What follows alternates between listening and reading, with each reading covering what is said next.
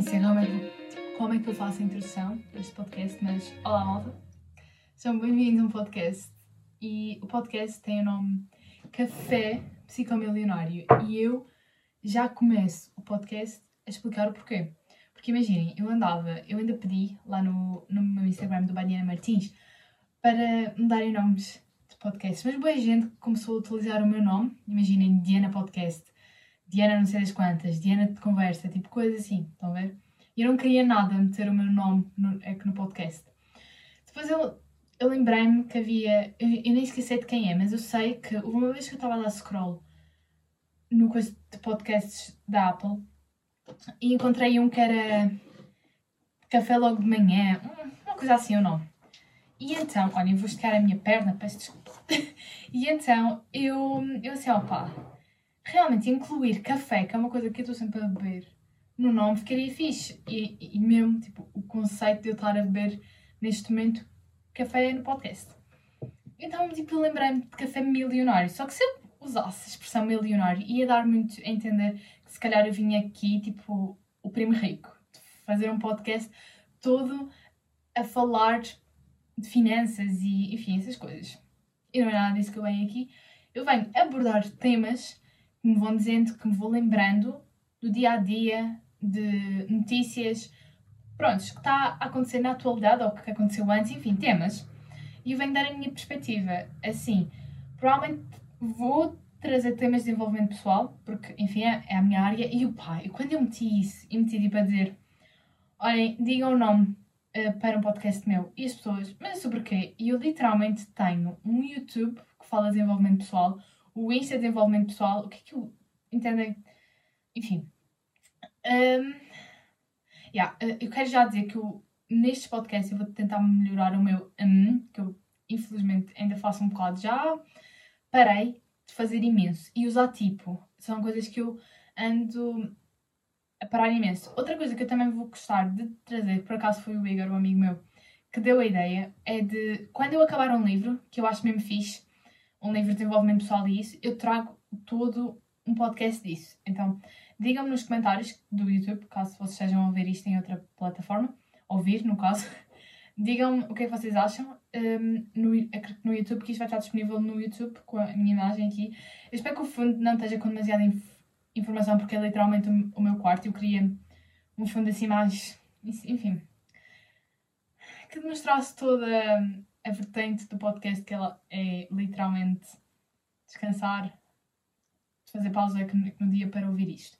Entretanto, temas, né? Hoje eu vou falar da coisa que mais está atual neste momento, que são as eleições e ao mesmo tempo as medidas que foram tomadas, porque eu acho que as duas têm muito a ver, então eu vou começar com as medidas e essas coisas. Hoje vai ser mais a falar de governo e e presidenciais. Espero também poder ajudar, porque eu, porque eu quando eu pensei nisto, assim, olha, vou, vou aproveitar e lançar o primeiro podcast a falar disto, pá, a ver se põe alguma de consciência a alguém, mesmo que seja tipo o mínimo de pessoas possível, esse mínimo de pessoas possível pode ser importante. Está a perceber? Pronto. E é importante.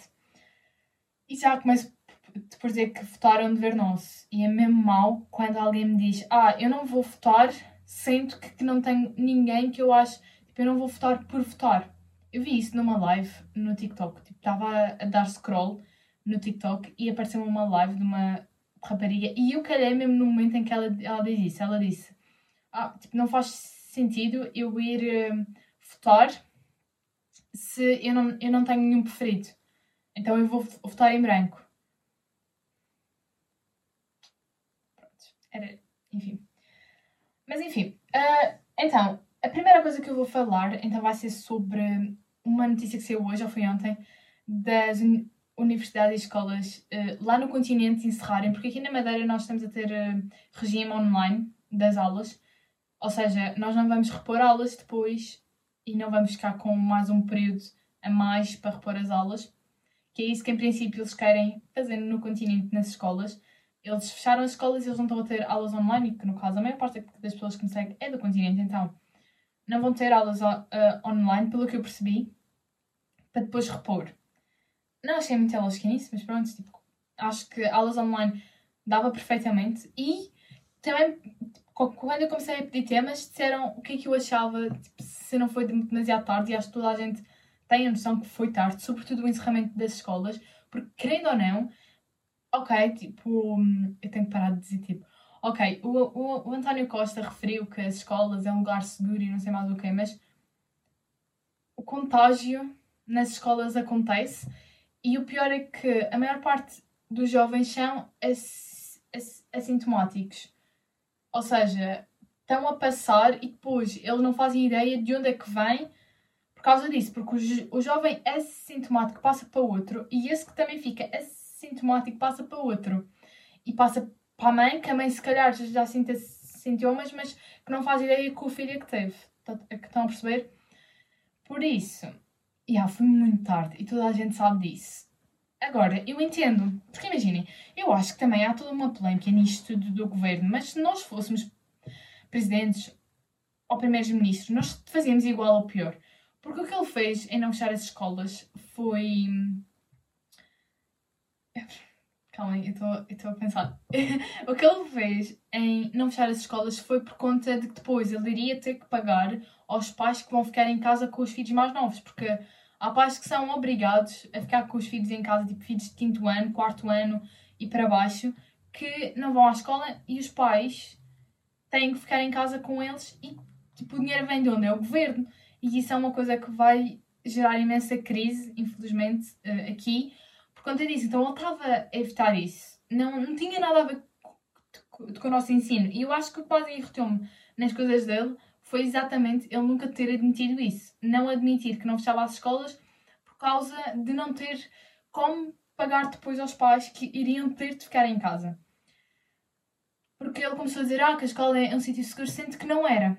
Na minha perspectiva. Isto faz tudo na minha perspectiva, obviamente. Portanto, sim, e as uni universidades, tenho bem amigos meus que são universitários e que estão lá a estudar. Eu sou da Madeira, para quem não sabe, e eles estão a estudar lá fora, ou seja, as universidades vão fechar. E eles são tipo à toa, porque estão na época que dizemos e não fazem a mínima ideia de como é que vai ser, se estudam, se não, opá. Eu sou também a, a, a favor que estudem uh, melhor agora. E mesmo que os exames eles sejam adiados, ao menos já têm essa parte estudada, por isso olhem, estudem, é o que, eu tenho a dizer em relação a isso, porque é mesmo chato nós, e eu sei a ansiedade que dá, não saber se vão fazer determinado exame ou não, ainda por cima está mesmo próximo. E houve outro amigo meu que me disse, com um amigo dele, que é de lá, da universidade, uh, acho que o exame foi adiado e ele, em vez de fazer 4 de cadeiras ou 5, já nem sequer me lembro, vai ter que fazer acho que é 10 no próximo semestre. Então, pá, a universidade para mim é o que está mais lixado neste momento. Porque as escolas é muito provavelmente é que vão fechar duas semanas, no máximo três, e depois é repor essas três semanas e vão ter aqui uma, uma parte de mini férias. Mas atenção que não tem nada a ver com férias é para ficarem em casa quietos. Se quiserem ligar no Discord aos amigos e beber café no Discord, ok? Muito melhor assim. Porque eu sinto que os jovens é o problema. É, os jovens pensam que é tudo muito bonito. É só bonito, só boniteza e beleza. E enfim. Mas. E com isso vem o tema da desmotivação de quarentena. Porque, é assim, como eu já disse, eu sou da Madeira e aqui, a partir acho que é do sétimo ano, oitavo ano, acho que é para aí, estamos a ter aulas online. E é uma desmotivação autêntica. Eu, e, e eu estou a dizer isto, mas eu na primeira quarentena que tivemos, que foi em março, na primeira eu estava slate, sabem? Tava, eu estava bem, ia às aulas todas, escrevia tudo o que tinha para escrever, fazia os trabalhos todos, mas motivadíssima. E não sei, desde que eu soube que iam fechar as escolas, que iam fechar, opa, que eu ia ter aulas online, vocês não têm noção. Eu vou às aulas e eu faço o que tenho é, é para fazer e eu não fui um dia e foi por causa da noite. Desculpa. Então, opa, percebo. E tenho que ir é um dever meu. Tenho que ir às aulas porque ninguém gosta. Mas mesmo, uma desmotivação enorme. Há dias em que eu estou, ok, bora, tenho que fazer o dia acontecer, tenho que fazer isto, isto e isto, porque pronto, há coisas que me motivam mais, mas é mesmo desgastante e agora que eu estou mesmo a, a, sentir isso, do tipo, tenho pachorra, sei o quê, é que já assisti a aulas, é que na cama isso nunca me tinha acontecido, tipo, levantar-me às 8 e literalmente abrir o computador e estar na aula. Isso é uma coisa que me deixa a mim triste, mas é uma desmotivação enorme. E sei que, tu, que imensa gente passa por isto, mas opá, não sei. Eu, eu, eu nem esqueci explicar. Entretanto, a culpa das medidas é de quem? A culpa de nós. Porque há, há também esta polémica toda à, à, volta do Marcelo e do António. Do, porque eles são bem meus amigos, então eu posso ter o Marcelo e o António. Fui beber café com eles ontem, foi super bom. Quem é que é a culpa? Eu acho que é mesmo dos dois. Porque tanto o António está a ser bué, faço o que me apetece. Estou a pensar muito, mas demasiado na economia. O que, o que eu percebo é o que eu digo. Eu, eu se fosse presidente ou primeira-ministra, eu acho que não faria melhor que eles. Por isso, é, é isso que eu estou a dizer. Ele não sei, ele depois atrasa muitas coisas, que é isso também. E o facto do Marcelo deixar, e, e o Marcelo é.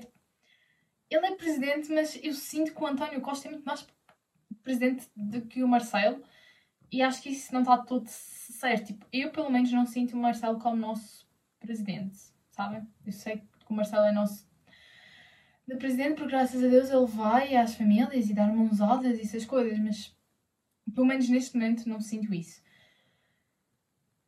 Então, a culpa é de quem? Dos dois. Literalmente dos dois. Porque um é casronha do outro e o outro demora demasiado tempo a pensar. As pessoas já estão a dizer tipo 20 anos antes e ele só tipo, percebe a seguir.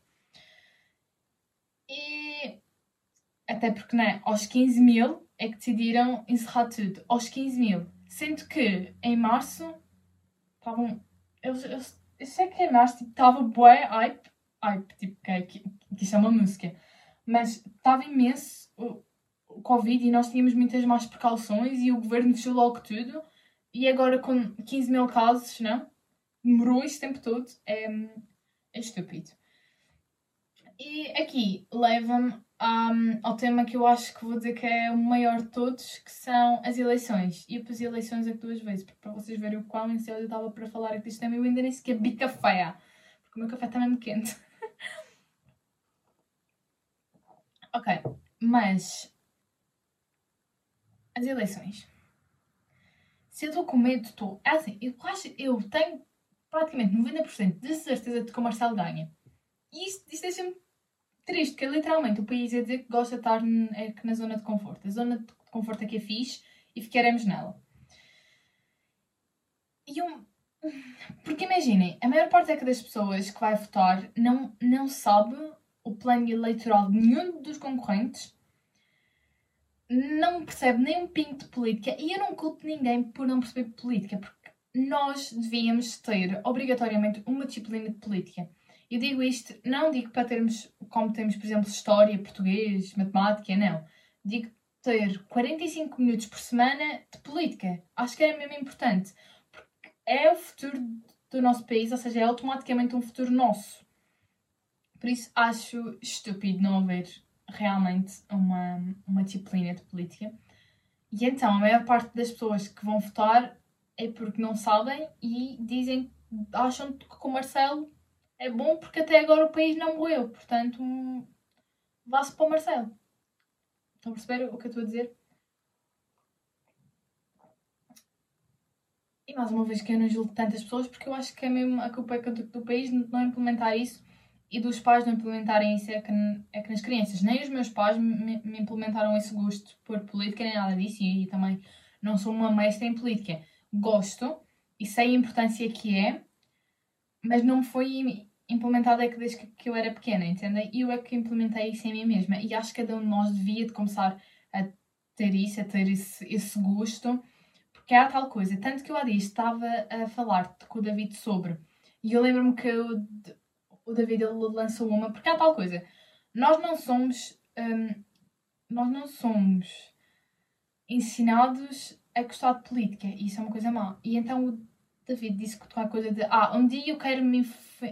informar disso, mas não está nas minhas prioridades. E eu, para ele eu disse: tu tens noção que é o futuro do teu país e automaticamente o teu futuro, porque é a partir disso. Porque se temos um governo mau, faz mal, não é?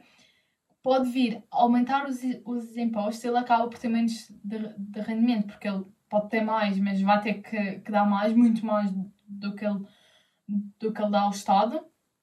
E por isso, o futuro do país depende também do futuro de cada um de nós, porque da mesma forma que o país evolui, nós conseguimos evoluir. Se a riqueza do país evolui, nós evoluímos a nossa própria riqueza.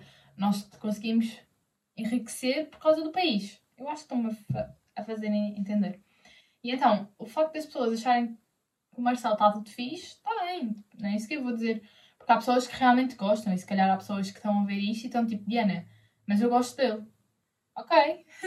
Eu só estou a dizer para aquelas pessoas que realmente não são informadas, porque estas eleições são as eleições que temos mais importantes por conta de termos André Ventura nela. E eu tenho tanto medo que venha hate neste momento. Porque, olhem, eu até posso mesmo é juntar aqui um tema que eu não ia é falar hoje, que é a pena de morte. Porque no debate do Marcelo e do André Ventura houve esse tema. E aí é assim, eu não concordo com nenhum dos dois. É assim, eu, se calhar, assumo a pena de morte, gostaria, porque há pessoas que não merecem viver, sabem? Mas não a pena de morte de, de matar a pessoa, mas deixá-la morrer. Eu sei que isto parece mórbido e se calhar há tal coisa, eu vou ter hate neste, neste podcast logo no primeiro, mas para mim faz todo o sentido. Ou seja, o que o André Ventura disse é que de qualquer crime que, que diga, de qualquer crime que inclua matar outra pessoa, eh, seja num assalto, na rua, prontos, seja o que for, um crime que inclua é que matar alguém para o André Ventura devia ser eh, prisão perpétua, ah, isto, isto não sai hoje, ou pena de morte. E para o Marcelo, segundo o Papa, não sei das quantas, um, não devemos matar outro e a prisão perpétua também não, é que nós lutamos imenso para retirar a prisão perpétua. Até eu, eu entendo. Mas há pessoas. Pena de morte eu não, eu não digo, mas prisão perpétua, já. Yeah. Porque há pessoas que realmente não merecem ter uma segunda chance. E eu sou apologista das segundas chances, acho que toda a gente merece. Mas pensem no violador. Acho que é o, o assunto mais tocável às pessoas é quando pensa num homem que viola pequeninos. Ou animais mesmo, porque há, há, há loucos que fazem isso. Um homem que faz isto, acham mesmo que merece apenas 10 anos? Acham que 20 anos? Chega? Não. Não merece, entendem? E mesmo, opa, mesmo com um esforço psicológico, mesmo que ele tenha terapia e essa coisa, vocês mesmo acham que, que ele vai mudar depois de ter feito isso a 20 crianças? Não, não é? Aí sim, eu, eu apoio a prisão perpétua e ele ficar a morrer lá na prisão. Sim, eu, isso sim. Pena de morte, não. É, é tal coisa, tipo, deixá-lo lá a morrer, vá que não vá. Agora, pena de morte não é bem isso também, não é tipo meter numa cadeira. Porque a morte é essa gente, é muito fácil é só morrer, entendem? É, é, isso, é isso que eu estou a dizer.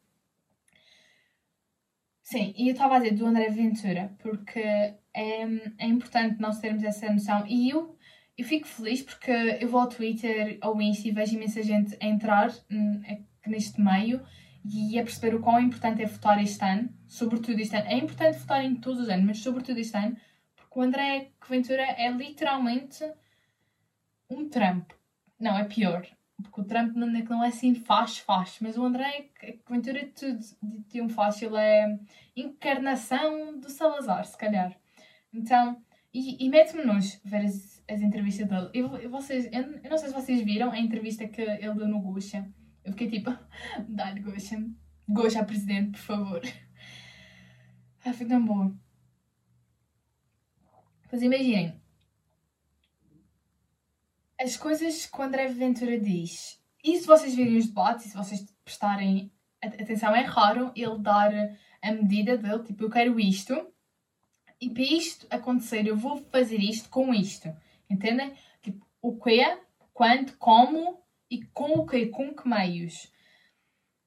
Ele nunca faz isso. Ele no máximo diz: olhem, vou aumentar os salários. É que não que eu tenha dito alguma vez isso, mas ele diz isto. Mas ele nunca diz como é que o vai fazer. Porque para isso é preciso termos mais riqueza. É por isso que, que os nossos salários não aumentam tão bem. É porque nós não temos essa riqueza. Ou seja, onde é que ele pensa ir buscar essa riqueza? Portanto, ah, além de que nos debates ele só sabe mandar vir com os outros e dizer os defeitos dos outros. E acho que o pior debate que, que ele teve e a pior prestação que ele teve foi com o João Ferreira. Mas sou apologista porque sou apoiante do, do João Ferreira e eu adoro. Mais hate para cima de mim porque ele é comunista, então. Mas é isso que eu estou a dizer. Se vocês verem esse debate, opa, mete-me um nojo. Ele não se cala. E é horrível. Foi, foi, tipo o pior debate que, que eu vi. E eu tenho que parar de tipo. Eu juro que nos próximos podcasts eu vou parar de tipo. É uma mania Está a sério. Eu acho que esta mania passou a quase toda a população. Acho que toda a população ficou com o tique de dizer tipo. E é, é, é uma cena que eu fiz na época, mas agora é só chato estar a conversa. E já não lembro quem foi. Eu sei que falava com uma, com uma rapariga. Já não lembro quem. Mas que ela só dizia tipo. Eu ficava, por favor, não digas tipo mais nenhuma vez. Porque é meio irritante. Não consigo ouvir tipos demasiadas vezes, entendem? Eu estou a dizer, mas eu, eu farto-me dizer, mas uh, pronto, enfim. Ou seja, com isto, para dizer que vão votar, os que já votaram ainda bem, e uma coisa que eu acho que ficou mesmo mal nisto tudo foi que as pessoas que apanham de Covid nesta semana não podem ir votar. Não há, eles não pensaram nisso, não há meio ter que votar. Eu acho que eles deviam ter feito de modo a, conseguir, a conseguirmos todos votar online. Não só os que têm Covid, mas todos. Mas por outro lado, eu percebo porque é mais fácil de hackear e de. Eu percebo porque não fizeram isso.